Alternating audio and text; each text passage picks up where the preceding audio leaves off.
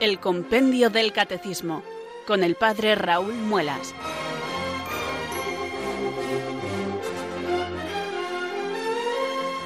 Muy buenas tardes, queridos oyentes de Radio María. Son las cuatro, las tres en Canarias.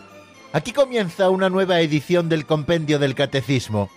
Reciban desde Talavera de la Reina un saludo muy cordial del Padre Raúl Muelas, que un día más les habla desde estos micrófonos de Radio María, la radio de la Virgen, la fuerza de la esperanza. Sed todos bienvenidos.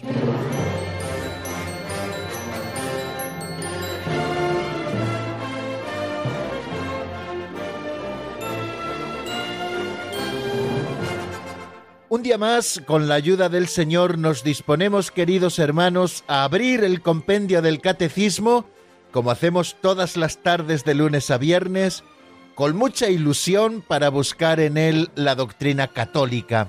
¿Qué es lo que tenemos que creer? Pues en eso estamos ahora mismo en nuestro estudio, en la Les Credendi, la segunda sección de la primera parte del Catecismo, en la que este libro de texto nuestro, al igual que hace en su propia estructura el Catecismo Mayor de la Iglesia, va desarrollando el credo de los apóstoles.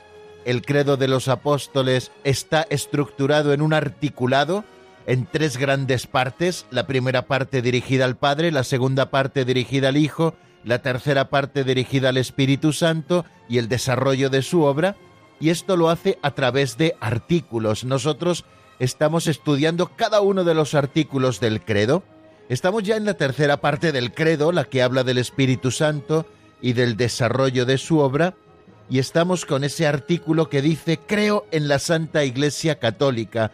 Estamos estudiando el misterio de la Iglesia. Y ayer comenzábamos en el estudio del compendio del Catecismo, si ustedes lo recuerdan, si pudieron escucharnos, y si no, pues tienen a su disposición el podcast para poder hacerlo. Bueno, pues nosotros estamos estudiando ahora la estructura de la Iglesia, quién constituye la Iglesia, y lo hacíamos con este eh, epígrafe que nos habla de los fieles, jerarquía, laicos, vida consagrada. Nos hablaba en primer lugar de que todos los bautizados, miembros de este cuerpo que es la Iglesia, somos llamados fieles, y luego dentro de los fieles hay también una diversidad funcional que somos eh, la jerarquía, los laicos y la vida consagrada. Bien, bueno, pues eh, empezamos a estudiar esto y en estas tareas estamos intentando encontrar luz, la luz que la Iglesia nos muestra en este libro de texto titulado así, Compendio del Catecismo de la Iglesia Católica. Un libro pequeñito, no es muy gordito en cuanto a número de páginas. Eh, por ejemplo, la edición que yo tengo pues eh, solamente tiene 251 páginas y en esas 251 páginas, si quitamos otra serie de subsidios que existen y tal, propiamente destinados a doctrina, hay 200 páginas. Fijaros que en 200 páginas tenemos compendiado toda la verdad que la Iglesia nos enseña. Eh, somos conscientes de que es un resumen, un resumen del Catecismo de la Iglesia Católica, que es ese otro libro mayor donde encontramos muchas más fuentes y donde todo está expresado con mayor desarrollo, pero aquí en este librito tan sencillo encontramos todo un tesoro de verdad y de gracia que la Iglesia Madre nos enseña. Por eso yo les recomiendo tantísimas veces que lo tengan y sobre todo que lo usen. No sirve de nada tenerlo ahí en la librería como un libro bonito que ocupa lugar, pero, pero que no se utiliza, sino que lo importante es eh, que lo tengamos en nuestras manos, que lo leamos una y otra vez, incluso que nos aprendamos de memoria eh, algunos de sus textos. No en vano quiso el Papa que este libro estuviera hecho a modo de preguntas y respuestas como los antiguos catecismos que favorecían de esta manera el que los fieles pudiesen aprenderse de memoria la doctrina católica para haciéndola formar parte de su patrimonio personal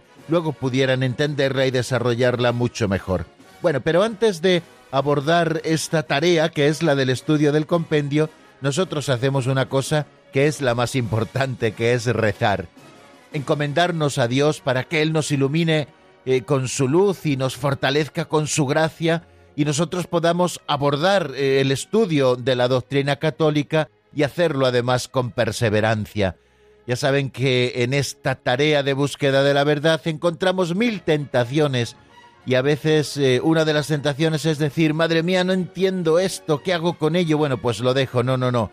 Si no lo entendemos, volvamos sobre ello y sobre todo pidamos luz al Espíritu Santo. Otra tentación es la pereza intelectual que nos da a veces eh, el abordar las cosas de Dios, bueno, porque son tantas que al final no acabamos de comprenderlas todas, bueno, pues ya lo dejo. No creo que tenemos que abordar con esperanza el estudio de la doctrina, porque el Señor quiere darnos luz y quiere darnos fuerza para que perseveremos, como les digo, en nuestro empeño. Así que amigos, con devoción vamos a rezar así.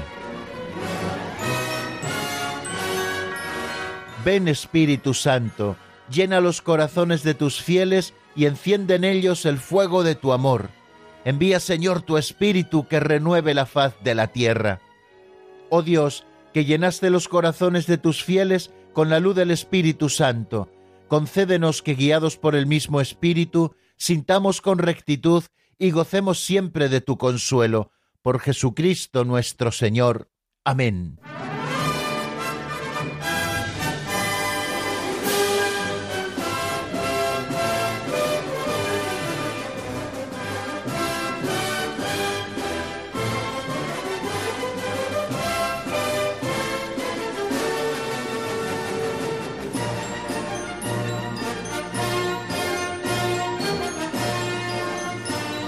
Y continuamos, queridos oyentes, en el compendio del Catecismo con esta segunda sección titulada Pinceladas de Sabiduría de don Justo López Melús.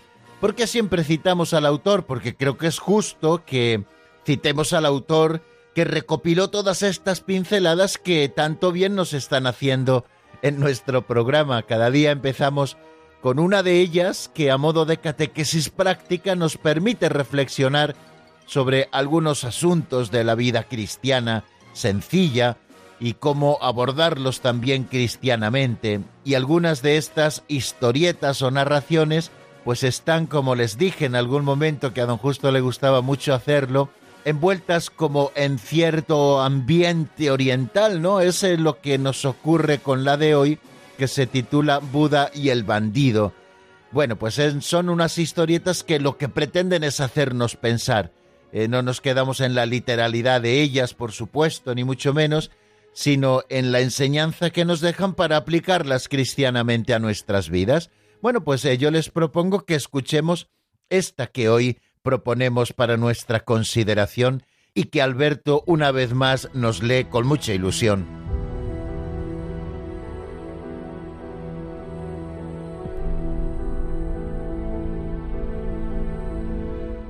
Buda y el bandido. Rebeldes de pacotilla llama a un autor a los que se quedan en sueños y palabras, a los que solo saben gritar y criticar. Rebelarse para destruir es muy fácil. Lo difícil es saber qué vamos a construir en su lugar. Los rebeldes que necesitamos son los que ayudan, alivian y mejoran.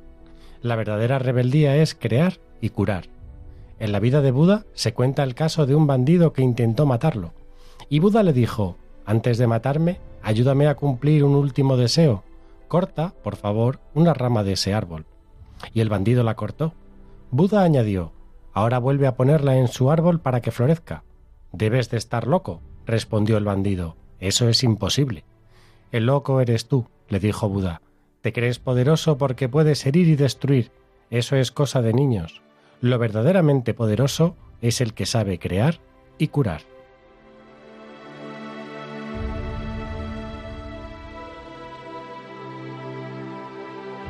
Qué enseñanza tan interesante la que nos deja la pincelada de hoy, sobre todo para poder vivir una comunión constructiva en el seno de nuestras familias, en el seno de nuestras comunidades de vecinos y sobre todo también en el seno de nuestras parroquias y movimientos. Creo que todos hemos conocido algún rebelde sin causa, de esos que siempre están protestando contra todo. Y si somos sinceros, quizá alguno de nosotros, tanto el que les está hablando como ustedes que están escuchando, nos podamos reconocer también con ese tipo de rebeldía que al final no es otra cosa que un complejo un poco camuflado. Van a las reuniones, nada les parece bien. Todo lo que se propone, nada les gusta. Al final no arriman el hombro a nada y siempre están destruyendo porque no están dispuestos a mover un solo dedo para ayudar al común de los mortales. Se piensan que son todos los demás los que vienen en dirección contraria y ni siquiera se plantea que a lo mejor son ellos los que están caminando en dirección contraria en una carretera, es decir, en un sentido en el que no deben caminar. No hace mucho tiempo me contaba un buen amigo que en su institución, cuando se hacen reuniones de propuestas, la gente ya es muy comedida a la hora de proponer, porque si proponen alguna cosa, normalmente le encomiendan a él que sea él el que la lleve adelante. De manera que aquel que hace propuestas tiene que estar dispuesto a trabajar para sacarlas adelante. Y eso es lo verdaderamente importante. ¿Quieres transformar positivamente una realidad imperfecta en la que te encuentras? Deja ya de criticar y ponte a trabajar para mejorarla. Creo que esta es la gran enseñanza que hoy nos deja la pincelada de hoy. Destruir es muy fácil. Eh, no se necesita nada más que una lengua un poquito afilada para ir criticando lo que hacen los demás. Crear y construir algo nuevo ya es más difícil.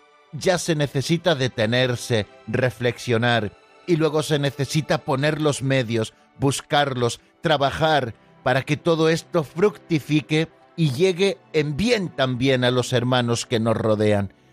Creo, queridos amigos, que la vía del cristiano está en esta segunda vía, no la de destruir eh, y criticar, sino la de crear y construir.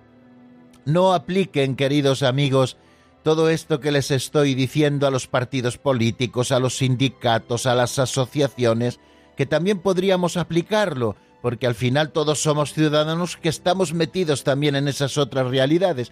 Yo quiero que esta aplicación la hagamos mucho más al ámbito de la eclesialidad, al ámbito de la iglesia doméstica que es la familia y sobre todo también al ámbito de esa iglesia local en la que todos nos movemos. Nos pasamos el tiempo criticando al sacerdote o aquellas personas que colaboran con él con la lengua acabamos destruyendo todo lo que hacen y sin embargo no estamos dispuestos ni a empujar solamente con un dedo.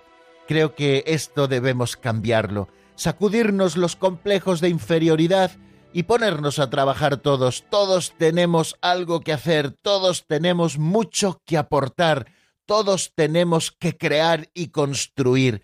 Así también construimos la Iglesia pongámonos a la escucha. La oración es muy importante para que sepamos cuáles son los carismas con los que el Espíritu Santo nos ha adornado también a nosotros para la construcción de la propia Iglesia. Bueno, pues conociendo esos carismas que el Señor nos ha dado, no los enterremos, sino que pongámoslos en juego, es decir, eh, invirtamos los talentos que Dios nos ha dado para que fructifiquen no solo en nuestro propio bien, sino sobre todo en bien de la Iglesia de Cristo. Eh, ese ejemplo de Buda eh, creo que es como bastante gráfico y significativo. No se puede cortar una rama de un árbol y después volverla a poner en su sitio para que florezca. Eso es imposible. Una vez que se ha matado y se ha destruido, es imposible que la vida siga creciendo. Eh, lo importante es no cortar la rama de ese árbol, lo importante es hacer injertos, lo importante es que el árbol florezca y creo que todos podemos hacer mucho en ese sentido. Aprendamos esta enseñanza y dejémonos ya de una vez por todas de críticas destructivas.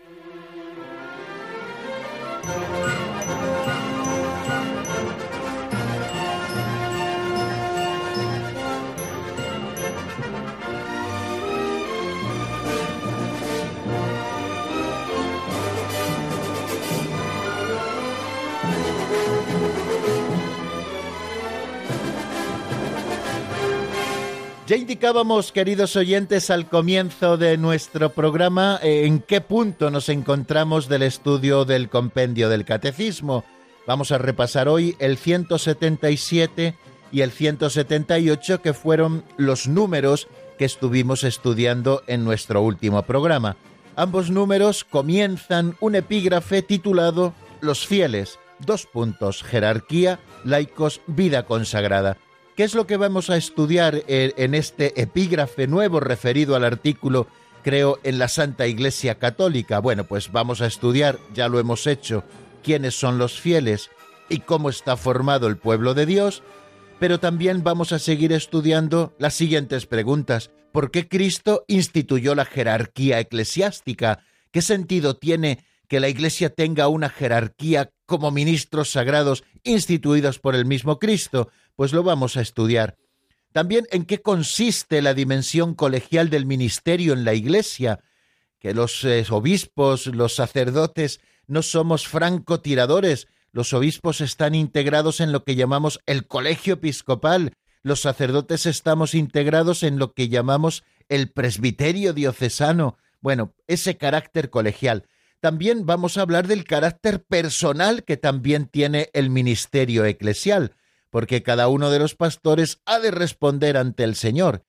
Hablaremos también de la misión del Papa, de cuál es la función del colegio de los obispos, de cómo ejercen los obispos la misión de enseñar, cuándo se ejerce la infalibilidad del magisterio, cómo ejercen los obispos la misión de santificar, cómo ejercen los obispos la misión de gobernar, cuál es la vocación de los fieles laicos, cómo participan los fieles laicos en la misión sacerdotal de Cristo, cómo participan los fieles laicos en la misión profética de Cristo, cómo participan los fieles laicos en la misión regia de Cristo, qué es la vida consagrada, qué aporta la vida consagrada a la misión de la Iglesia.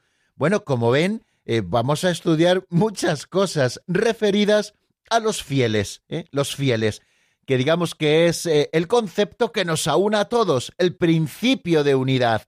Todos estamos bautizados, todos formamos parte de una misma iglesia de Jesucristo, somos miembros del pueblo de Dios y lo somos como fieles. ser fiel es ser ciudadano de la iglesia. Y luego también nos habla del principio de diversidad, que también brota del bautismo como respuesta a las distintas vocaciones y a los distintos carismas que el Espíritu propone a los fieles, la jerarquía, los laicos y la vida consagrada. Bueno, pues más o menos hecho así una presentación muy rápida de lo que es este epígrafe, si les parece también de una manera muy rápida repasamos lo que vimos ayer.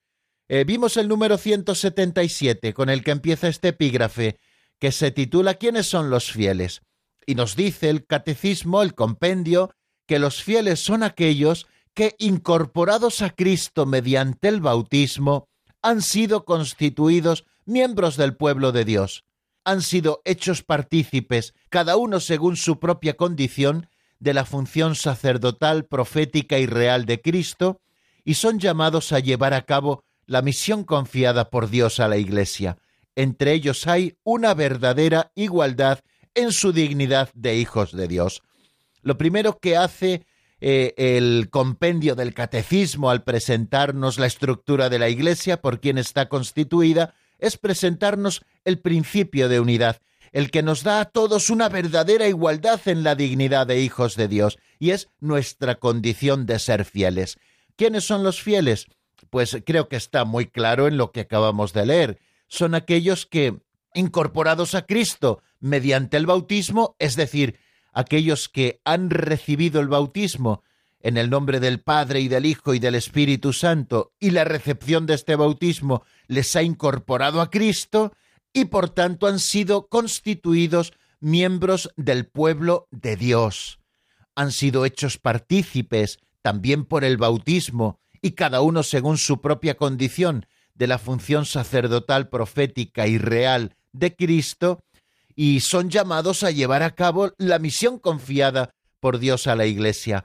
O sea, cada bautizado ha recibido, según su propia condición, el ser sacerdote, profeta y rey, porque participamos de Cristo, que es el único sacerdote, profeta y rey. Bueno, pues cada uno, según nuestra propia condición, participamos del sacerdocio, del profetismo y de la realeza de Cristo y somos llamados también cada uno de nosotros de manera corresponsable a llevar a cabo la misión confiada por Dios a la Iglesia, que es la de instituir en este mundo el reino de Dios, ese reino que alcanzará su plenitud en el cielo. Bueno, pues esto es eh, lo que nos hace a todos iguales en cuanto a la dignidad de hijos de Dios, nuestra condición de fieles, haber recibido el bautismo. Por lo tanto, tenemos que entender que la Iglesia no está dividida en estamentos. ¿Qué es la Iglesia? La Iglesia es la conjunción, esto lo digo así un poco irónicamente, para que veamos que no es esto, ¿eh? que en la, la ironía dicen que se entiende mal en la radio.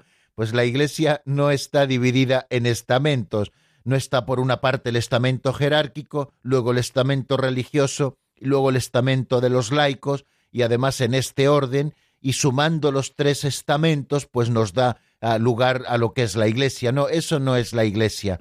Eh, hay un solo género de cristianos, y ese género de cristianos lo proporciona el bautismo, y es el que nos constituye en fieles. El género de cristianos al que me estoy refiriendo es el de ser fieles. Por lo tanto, hay una concepción unitaria, una concepción unitaria. O sea, desterremos de nuestra cabeza que los estados en la Iglesia son como estamentos, ¿no? Concepción unitaria, ¿no? El hecho de ser fieles nos convierte en sujetos de derechos y deberes. O sea que no hay como tres clases de cristianos, sino una sola.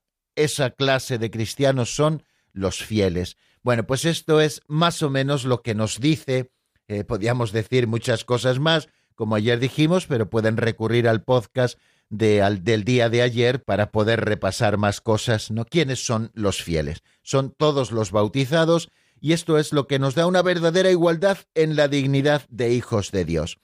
Y una vez que se ha preguntado esto y que se ha contestado, eh, digamos, con esa concepción unitaria basada en el bautismo y en nuestra dignidad como hijos de Dios que nos da el ser fieles, se pregunta el número 178 cómo está formado el pueblo de Dios igual que estamos hablando de que hay una unidad de dignidad, también se nos habla de que hay una variedad de funcionalidad en la Iglesia. No todos los fieles hacemos lo mismo, ni tenemos que cumplir la misma misión. Precisamente para salvaguardar la comunión y la unidad hay una diversidad de ministerios dentro de la Iglesia. Y por eso se pregunta el número 178, ¿cómo está formado el pueblo de Dios? Dice lo siguiente, en la Iglesia, por institución divina, hay ministros sagrados que han recibido el sacramento del orden y forman la jerarquía de la Iglesia. Bueno, aquí estamos viendo una función, un ministerio bien concreto dentro de los fieles. ¿eh? Por institución divina, además, los ministros sagrados, que a través de un sacramento recibido, que es el sacramento del orden, son configurados con Cristo, cabeza y pastor de la Iglesia, para conducir al pueblo, como luego vamos a estudiar, y estos son los que han recibido el sacramento del orden, los que forman eso que llamamos la jerarquía de la Iglesia, constituida por los ministros sagrados. Y continúa diciendo el 178, a los demás fieles se les llama laicos. Laicos son aquellos que no han recibido el sacramento del orden fieles tanto como los ministros sagrados, pero que no han recibido el sacramento del orden. Y continúa diciendo el 178 de unos y otros provienen fieles que se consagran de modo especial a Dios por la profesión de los consejos evangélicos, castidad en el celibato, pobreza y obediencia. Es la vida consagrada. Si ustedes atienden al título o al subtítulo de este epígrafe, es los fieles, jerarquía, laicos, vida consagrada. Lo que nos está definiendo el 178 es qué es la jerarquía, quiénes son los laicos y quiénes son los de la vida consagrada, quién constituye cada uno de estos ministerios o misiones o funcionalidades dentro de la Iglesia. Todo esto por institución divina, la constitución jerárquica de la Iglesia, la Iglesia es jerárquica porque así lo ha querido Jesucristo, de manera que existen ministros sagrados que constituyen la jerarquía, ministros sagrados que están al servicio de sus hermanos para instruirlos, para santificarlos y para regirlos también, para conducirlos en nombre de Cristo buen pastor. Y a los demás fieles que están santificando las realidades temporales de su propio trabajo, de su propia familia, esos son los que llamamos laicos, fieles también como los pastores de la Iglesia, y luego no forma parte de la constitución jerárquica de la Iglesia, pero sí de su vida y de su santidad, la vida consagrada. Es decir, que aquellos ministros sagrados o aquellos laicos que se consagran de modo especial a Dios por la profesión de los consejos evangélicos, que son la castidad en el celibato, la pobreza y la obediencia. Explicábamos ayer un poquito este número con estas palabras, las mismas diferencias que el Señor quiso poner entre los miembros de su cuerpo sirven a su unidad y a su misión. O sea que esas diferencias funcionales que existen en los únicos fieles, que son los bautizados, esas diferencias funcionales no son para dividir al cuerpo, todo lo contrario, son un servicio a la unidad y un servicio a la misión que Cristo ha encomendado. Porque en la Iglesia hay diversidad de ministerios, pero unidad de misión. A los apóstoles y sus sucesores les confió Cristo la función de enseñar, santificar y gobernar en su propio nombre y autoridad. Pero también los laicos partícipes de la función sacerdotal, profética y real de Cristo cumplen en la Iglesia y en el mundo la parte que les corresponde en la misión de todo el pueblo de Dios. Y en fin, en esos dos grupos, jerarquía y laicos, hay fieles que por la profesión de los consejos evangélicos se consagran a Dios y contribuyen a la misión salvífica de la Iglesia según la manera peculiar que les es propia. Bueno, pues queridos amigos, eh, tenemos un poco planteado nuevamente el tema, ya sabemos eh, quiénes son los fieles, a qué llamamos fieles, y ya sabemos la, así a grandes rasgos la distinción que existe en esa funcionalidad dentro de los fieles, jerarquía, laicos y vida consagrada. Bueno, pues ahora vamos a empezar a estudiar poquito a poco eh, cada una de esas diversidades que conforman la unidad la unidad en la comunión y la unidad en la misión. Pero como ya llevamos mucho rato hablando, creo que es importante que nos detengamos un momentito, que tomemos impulso, que bebamos un poquito de agua, por lo menos servidor de ustedes, mientras escuchamos una canción de Beanda titulada Alma Misionera. Está sacada de un álbum llamado Un canto a Dios por la familia. Escuchamos esta canción y enseguida estamos nuevamente juntos para dirigirnos a un número nuevo.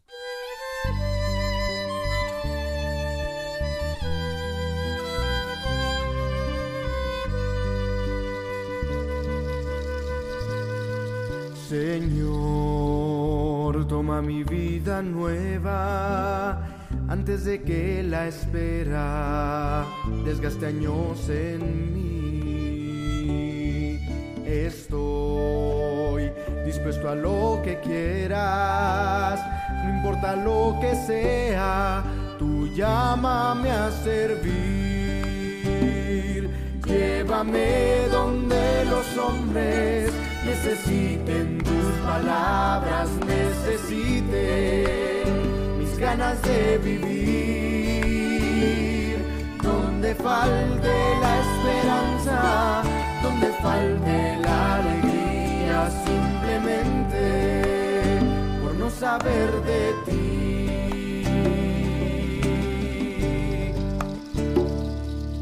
Te doy mi corazón sincero para gritar sin miedo grandeza, Señor. Tendré mis manos sin cansancio tu historia entre los labios y fuerza en la oración. Llévame donde los hombres necesiten tus palabras, necesiten mis ganas de vivir. Donde falte la esperanza, donde falte la alegría, simplemente no saber de ti.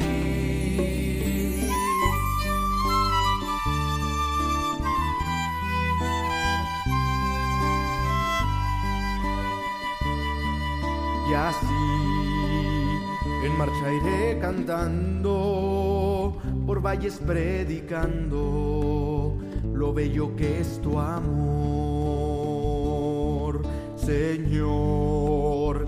Tengo alma misionera, condúceme a la tierra que tenga sed de ti. Llévame donde los hombres necesiten tus palabras, necesiten mis ganas de vivir. Donde falte la esperanza, donde falte la alegría, simplemente por no saber de ti. Llévame donde los hombres palabras, necesiten mis ganas de vivir. Donde falte la esperanza, donde falte la alegría, simplemente por no saber de ti.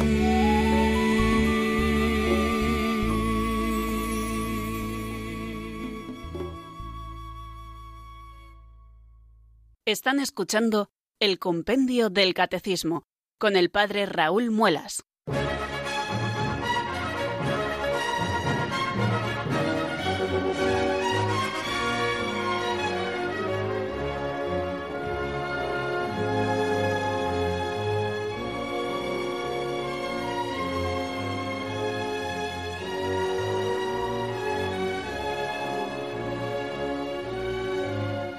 Ya hemos cruzado, queridos amigos, el ecuador de nuestro programa que lo marca a las cuatro y media y tenemos por delante algún número que estudiar. Hoy yo me había hecho una composición como muy generosa, a ver si podíamos ver tres números nuevos, pero creo que con uno nos va a bastar, más que nada por la hora que es y por lo mucho que me he entretenido en el resumen. Pero bueno, creo que es importante que tengamos muy claros los fundamentos, quiénes son los fieles, principio de unidad, y luego ese principio de diversidad en la Iglesia, no hay solamente un tipo de fieles, eh, sino que hay diversas funcionalidades. Unos son pastores sagrados, es decir, jerarquía eclesiástica, otros son laicos, y tanto de unos como de otros constituyen, digamos que un tercer grupo que llamamos vida consagrada, pero no para la diferencia y la desunión, sino para la unidad tanto de la comunión como de la misión. Bueno, pues visto esto, vamos a abordar el número 179, en el que empezamos a hablar de la jerarquía eclesiástica. Nos preguntamos que por institución divina Dios constituyó a algunos ministros sagrados. Bueno, pues precisamente de eso vamos a hablar y lo vamos a hacer con el número 179, porque Cristo instituyó la jerarquía eclesiástica. Si les parece, primero, como siempre, lo escuchamos en la voz de Marta Jara y después tratamos de explicarlo brevemente.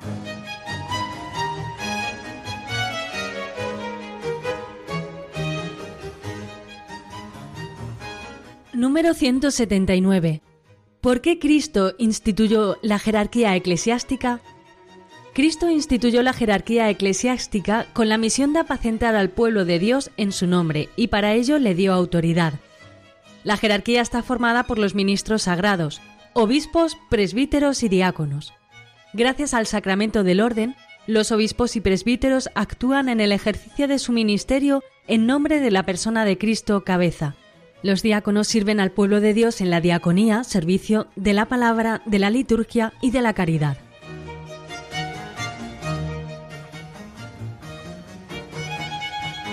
De una manera muy sencilla, queridos oyentes, nos describe este número 179 por qué Cristo instituyó la jerarquía eclesiástica. Además, precisamente en la sencillez de los términos y de la explicación, creo que está también eh, el dar gracias a Dios por tener en medio de nosotros jerarquía eclesiástica, que no está para sometimiento de nadie, sino que está para servicio. Esta palabra es clave a la hora de entender la jerarquía eclesiástica, los obispos, los presbíteros y diáconos, que no son los que más mandan, sino que han de ser los que más sirven, los que más sirven porque están expropiados para utilidad pública en la Iglesia, de todos los fieles y especialmente de los fieles laicos. Bueno, pues nos dice el número 179, al preguntarse por qué Cristo instituyó la jerarquía eclesiástica, las siguientes palabras Cristo instituyó la jerarquía eclesiástica con la misión de apacentar al pueblo de Dios en su nombre, y para ello les dio autoridad. Es una primera frase, creo que muy bien comprensible y que podemos darle alguna vueltecita.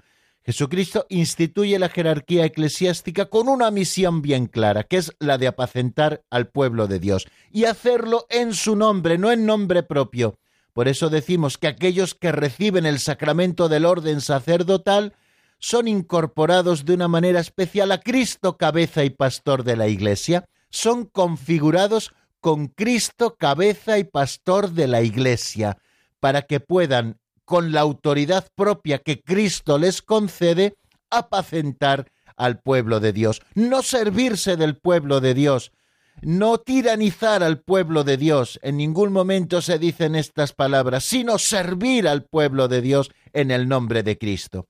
Para esto Cristo instituye la jerarquía eclesiástica, para que cumpla una misión, que es la de apacentar al pueblo de Dios en su nombre. Un rebaño necesita un guía, que es el pastor. ¿Cuántas veces, y así lo hicimos cuando hablamos de la Iglesia, y al hablar también de esas imágenes tomadas de la Sagrada Escritura que nos hablaban de la Iglesia, una de las que hablábamos de esas imágenes es la imagen del rebaño. El rebaño, todos somos rebaños como fieles, todos somos miembros de ese rebaño que tiene un único pastor, que es Jesucristo. Eh, todo rebaño necesita un pastor que le conduzca hacia las dehesas más fértiles en las que el rebaño pueda alimentarse. Bueno, pues Cristo, que ha querido proceder de esta manera, que ha resucitado de entre los muertos y que ha ascendido al cielo, y antes de ascender al cielo ha confiado una misión a aquellos que él había elegido para ser ministros sagrados, ser jerarquía eclesiástica, los apóstoles, y luego con la fuerza del Espíritu Santo estos llevan adelante con la autoridad de Cristo esta misión, la de apacentar al pueblo que le ha sido encomendado y apacentarlo desde el servicio. ¿Quién eh, forma la jerarquía eclesiástica? Estamos hablando que Cristo instituye la jerarquía eclesiástica, se forma parte de la jerarquía eclesiástica, si lo recuerdan por el número anterior, por el sacramento del orden recibido en esos tres grados, diaconado, presbiterado o episcopado, bueno, pues nos dice quién forma la jerarquía eclesiástica y quiénes son, por tanto, los ministros sagrados. Los lo dice también este número 179. Nos dice que la jerarquía está formada por los ministros sagrados. Y estos son los obispos, los presbíteros y los diáconos. Gracias al sacramento del orden, por tanto, continúa explicando, los obispos y presbíteros actúan en el ejercicio de su ministerio en nombre y en la persona de Cristo cabeza, porque participan del sacerdocio de Jesucristo a través del sacramento del orden, obispos y presbíteros, y luego nos habla de que los diáconos, por la recepción del sacramento del orden, sirven al pueblo de Dios en la diaconía. Esta palabra diaconía eh, como bien pone también el compendio del catecismo entre paréntesis, significa servicio, en el servicio de la palabra, en el servicio de la liturgia y en el servicio de la caridad, que son, digamos, como esas tres encomiendas que se hacen a los diáconos cuando son ordenados tales. Bueno, diáconos que pueden ser diáconos permanentes, es decir, que se ordenan para desempeñar durante toda su vida ese ministerio de la diaconía y que algunos de ellos también son casados, o sea, casados que luego han sido ordenados diáconos, y luego existe también en la Iglesia, el diaconado es el mismo, por supuesto, pero la figura del diácono transitorio, eh, que nunca deja de ser diácono, pero que eh, se ordena diácono para luego ser ordenado también presbítero, que es el caso de todos los sacerdotes, que antes de ser ordenados presbíteros hemos sido ordenados diáconos, igual que todos los obispos, antes de ser ordenados obispos, han sido ordenados diáconos y presbíteros, ¿no? De esa manera se pone de manifiesto también la plenitud del orden sacerdotal que tienen los obispos. Pues bien, a los diáconos eh, se les encomienda el servicio, eso significa la palabra diaconía, el servicio de la palabra, ellos son ministros también de la palabra de Dios, para leérsela al pueblo. De hecho, los diáconos en las celebraciones litúrgicas proclaman el Evangelio y también pueden tomar la palabra en la homilía de manera autorizada para enseñar al pueblo, ¿no? Para dirigirles la palabra, para pronunciar la homilía, que es una parte integrante de la liturgia de la palabra y por lo tanto de la misa, ¿no? Bueno, pues están al servicio de la palabra, están también al servicio de la liturgia a la que sirven ayudando al sacerdote y también administrando algunos sacramentos de los que son ministros ordinarios. Me refiero al sacramento del bautismo, que como ministro ordinario el diácono también puede administrar. Me refiero también a asistir en nombre de la Iglesia al sacramento del matrimonio, debidamente autorizados, por supuesto. Y me refiero también a la distribución de la Sagrada Comunión, de la que también son ministros ordinarios y también principalmente al servicio de la caridad. Así surgen los diáconos, si ustedes recuerdan, en el libro de los Hechos de los Apóstoles. Bueno, así surgen o así se ponen de manifiesto por primera vez en la palabra de Dios, en la Sagrada Escritura. Se dice en el libro de los Hechos de los Apóstoles que les comentan a los apóstoles que están abandonando un poco el servicio y la ayuda a las viudas y a los más pobres por dedicarse a la palabra de Dios. Eh, los apóstoles se reúnen y dicen no podemos abandonar el ministerio de la palabra del que hemos sido eh, constituidos ministros y que forma parte de nuestra tarea, pero tampoco podemos abandonar la atención a las viudas y a los pobres. Por lo tanto, eligen a siete varones a los que ordenan diáconos para que ellos se encarguen directamente del servicio de la caridad en nombre de la Iglesia y en nombre también de los apóstoles con los que ellos colaboraban. Bueno, pues así más o menos tenemos planteado, queridos amigos, este número 179, por qué Cristo instituyó la jerarquía eclesiástica. Nos tiene que quedar muy claro que Cristo instituyó la jerarquía eclesiástica con la misión de apacentar al pueblo de Dios. Existe la jerarquía para que apaciente al pueblo de Dios en nombre de Cristo y con la autoridad de Cristo, la que Él nos ha dado. Eh, no podemos apacentar en nombre propio al pueblo que nos ha sido encomendado, sino siempre en nombre de la Iglesia. Por eso tenemos que ser muy cuidadosos los ministros sagrados en qué predicamos. No predicamos opiniones personales, sino que predicamos lo que la Iglesia Madre enseña. Por eso no se nos puede caer de la mano ni la Sagrada Escritura ni el Catecismo de la Iglesia Católica, para no decir nuestras opiniones. A nadie les interesan nuestras opiniones o por lo menos no interesan en este sentido en el que estamos hablando. Lo que verdaderamente interesa es que enseñemos en nombre de la Iglesia. Y la jerarquía está formada por los ministros sagrados, que son los obispos, que reciben la plenitud del orden, que son los presbíteros, que reciben también el orden sacerdotal y que cooperan en la santificación del pueblo de Dios y también en el gobierno o en el apacentamiento del pueblo de Dios con los obispos, y están los diáconos, que la palabra diaconía eh, nos habla de servicio, que están, por lo tanto, al servicio de la palabra, de la liturgia y de la caridad. Les decía que muy importante en todo esto que estamos hablando es hablar del carácter de servicio del ministerio eclesial, ¿no? que está intrínsecamente ligado a la naturaleza sacramental. El ministerio eclesial ha de ejercerse con un carácter absoluto de servicio, de servicio al pueblo de Dios. Y esto no porque nos guste así, sino porque está intrínsecamente ligado a su naturaleza sacramental. El ministerio eclesial depende de Cristo, que da la misión y la autoridad, y los ministros son verdaderamente en este sentido siervos de Cristo, como nos recuerda San Pablo en la carta a los romanos, en el capítulo primero, versículo primero, a imagen de Cristo que libremente ha tomado por nosotros la forma de siervo como la palabra y la gracia de la cual somos ministros no son nuestras, sino que son de Cristo, que nos las ha confiado para los otros, nosotros tenemos que hacernos esclavos de todos. Y estoy citando así de una manera bastante amplia y libre esa primera carta a los Corintios capítulo 9 versículo 19. No hemos sido constituidos ministros para nuestro propio bien, sino que hemos sido constituidos ministros para bien de nuestros hermanos, los hombres a los que tenemos que buscar para que formen parte de la Iglesia y tenemos que servir a los fieles, nunca servirnos de los fieles. Hay los pastores que se apacientan a sí mismos y no apacientan a las ovejas.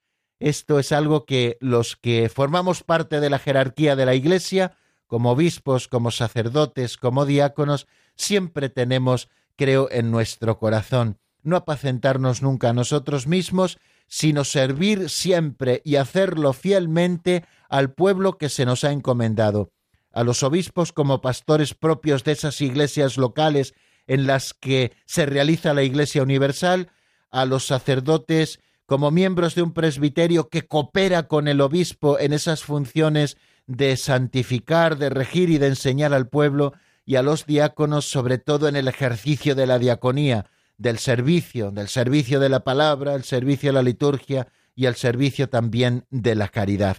Bueno, creo que no nos queda tiempo para más. Sí me queda tiempo para darles un número de teléfono, que es el 910059419, 910059419. Ese es el teléfono que ustedes pueden marcar para hablar con nosotros, hacernos alguna reflexión o también hacernos alguna pregunta que ustedes tengan no se queden con ellas, sino que las planteen y si sabemos contestarla, con mucho gusto nosotros las contestaremos.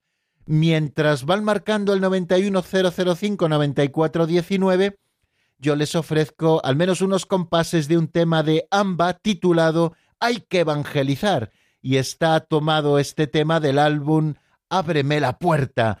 Bueno, pues eh, escuchamos un poquito y enseguida estamos juntos en el 91 005 94 19.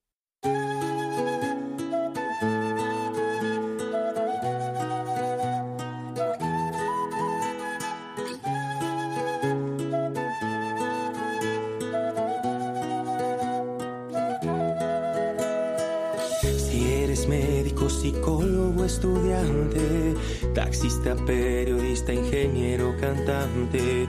Si eres pintor, agricultor o comerciante, pon atención a este llamado, a este mensaje. Jesús te ama tanto que quiere invitarte a una tarea urgente, digna y honorable. Si para el mundo no eres alguien importante, Jesús te hará su apóstol y eso es lo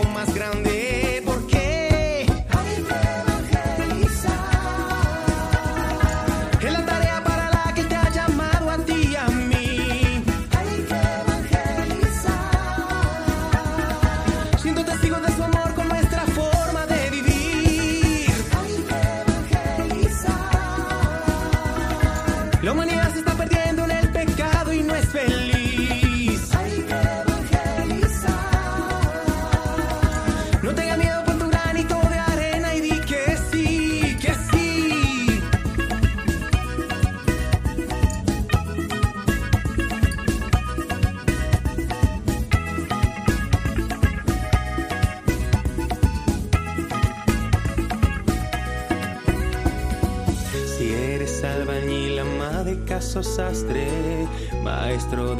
chef o gobernante, sin distinción de raza, condición o edades, cualquier esfuerzo es necesario, suma y vale.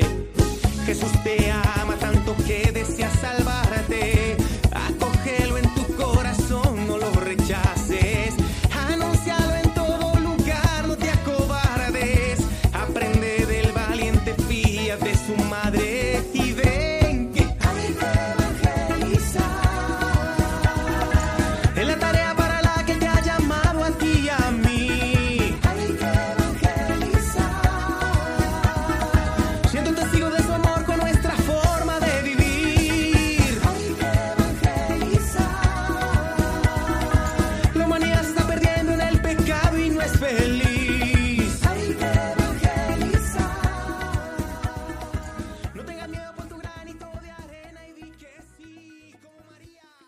Están escuchando el Compendio del Catecismo con el Padre Raúl Muelas.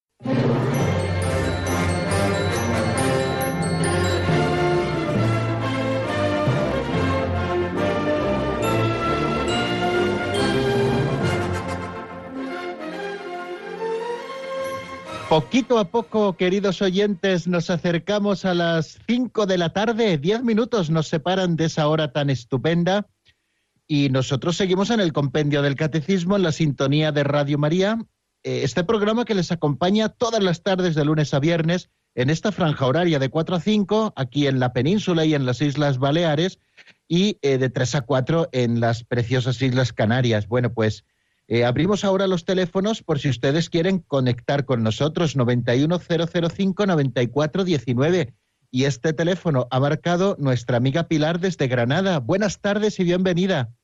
Buenas tardes, Padre Raúl. Mire, es para darle mi más enhorabuena. Que el Señor le bendiga. Hoy ha ido un poquito más despacito y se le, se le comprende mejor, porque digo, si estará cansado, Madre mía, lo que habla en una hora. Yo no sé cómo, cómo darle las gracias, porque el lunes también le oí a las 12 de la noche. Sí. El lunes este pasado. Digo, pero bueno, este padre lo que abarca, Dios mío. Que el Señor lo bendiga, que está haciendo muchísimo bien y que yo tengo de encargado el convenio del catecismo aquí en la librería del Corazón de Jesús de Granada y darle las gracias a estos 20 años de Radio María, que no, no hay cómo agradecer a tantas personas, pues muchos voluntarios como usted, y muchos padres voluntarios, muchos laicos, y no sé qué decirle, Padre, que muchísimas gracias, que pido por los sacerdotes y sobre todo por usted, que el Señor le bendiga y bendiga su misión. Muchas Muchísimas gracias. Muchas gracias a usted, Pilar, por esta llamada eh, pues tan cariñosa que quiero agradecérsela en primer lugar y sumarme también a su agradecimiento por estos 20 años de Radio María, que son 20 años así, 365 días, 20 eh, veces, eh, anunciando el mensaje maravilloso del Evangelio, ¿no? A través de las ondas y sobre todo dando facilidad a todo el que quiera abrir su transistor y poder escuchar Radio María detrás de todo esto hay el trabajo de muchísima gente, ¿no? Muchísima gente que se está dejando la piel con tantísima ilusión en este proyecto, 20 años de Radio María. Y muchísimas gracias a gente como usted, Pilar, que no solamente está ahí al otro lado del receptor de radio, sino que está siempre apoyando con su oración, con su cariño y seguramente con su donativo a Radio María. Ya saben que en este mes de mayo, eh, pues en este mes de mayo eh, tenemos eh, abierta esta campaña eh, que llamamos Mallear, ¿no? ofrecerle flores a la Virgen María en el mes de mayo. Y creo que una flor bonita es el, poder rezar por Radio María, que siga creciendo en, en, nuestra España y también en otros países a los que estamos ayudando. Creo que otra manera preciosa es la de ofrecer parte del tiempo. Seguramente ustedes sepan hacer cosas que nos hacen mucha falta en Radio María a los grupos de voluntarios de tanto de, la central allí en Madrid, en Paseo de los Lanceros, como a los voluntarios que se encargan de la difusión y de las transmisiones en las distintas diócesis y ciudades. Pónganse en contacto con ellos. Nosotros tenemos un número de teléfono en el que les pueden informar de todo lo que ustedes quieran. Es el número de atención al oyente. Es la ventanilla única de Radio María y además está atendida preciosamente por voluntarios, ¿no? y en estos días están recibiendo también los donativos que muchos de ustedes pues están aportando a la radio de la Virgen. Mire, este teléfono ténganlo ahí como, como un teléfono casi casi de urgencia, entiéndanmelo siempre entre comillas, por supuesto, es el 91 822 8010. Este número de teléfono es el número de atención al oyente. Ustedes le marcan allí, les ponen en comunicación con los voluntarios de su ciudad eh, les indican lo que tienen que hacer para poder contactar con ellos. Eh, si ustedes quieren hacer un donativo y no saben cómo hacerlo y no se manejan mucho en Internet, saben que en Internet tenemos una página web que eso es un arsenal de material maravilloso de Radio María. Es www.radiomaria.es, que también se encargan de cuidar y, de, de ir incrementando cada día pues tantísimas personas que se dejan ahí su trabajo. Bueno, pues en www.radiomaria.es, allí encuentran también en donaciones cómo poder colaborar económicamente con la Radio de la Virgen. No nos sostenemos con publicidad, sino únicamente nos sostenemos eh, con lo poco o lo mucho que nos dan nuestros oyentes, ¿no? Y esa es la providencia de Dios que actúa y tiene como instrumentos maravillosos a todos ustedes, queridos amigos. Pues nada, anímense que todavía queda mes de mayo para ayudar a Radio María y para poder sacar adelante los muchísimos proyectos que ese equipo directivo que tenemos, nuestro director a la cabeza, el padre Luis Fernando de Prada, pero luego también eh, todo el, resto del equipo directivo, de nuestros periodistas y también eh, los que están tras la fundación animando siempre a Radio María, tienen tantos y tan buenos proyectos que vamos necesitando que la providencia eh, vaya dándonos el poder hacerlos a través también de la generosidad de ustedes. Bueno, pues ahí tienen el, el 91, perdón, eh, 822-8010, número de atención al oyente, y www.radiomaria.es. Allí tienen toda la información. Muchísimas gracias, amigos, y especialmente a Pilar de Granada. No saben cómo le agradezco esta llamada. Sí que hablo mucho. Mi madre también ya me lo decía de chico. Si es que no callas, no callas un momento. Bueno, pues en la radio también lo hacemos. Aquí todas las tardes y luego los lunes por la noche con el Pozo de Sicar rodeado de un equipo maravilloso de colaboradores que nos ofrecen lo mejor. Bueno, ya sí que me voy a callar porque nos va dando la hora y tiene que empezar el siguiente programa. Que gracias por estar ahí, que mañana, si Dios quiere, seguimos. La bendición de Dios Todopoderoso, Padre, Hijo y Espíritu Santo, descienda sobre vosotros y permanezca para siempre. Amén. Hasta mañana, si Dios quiere, amigos.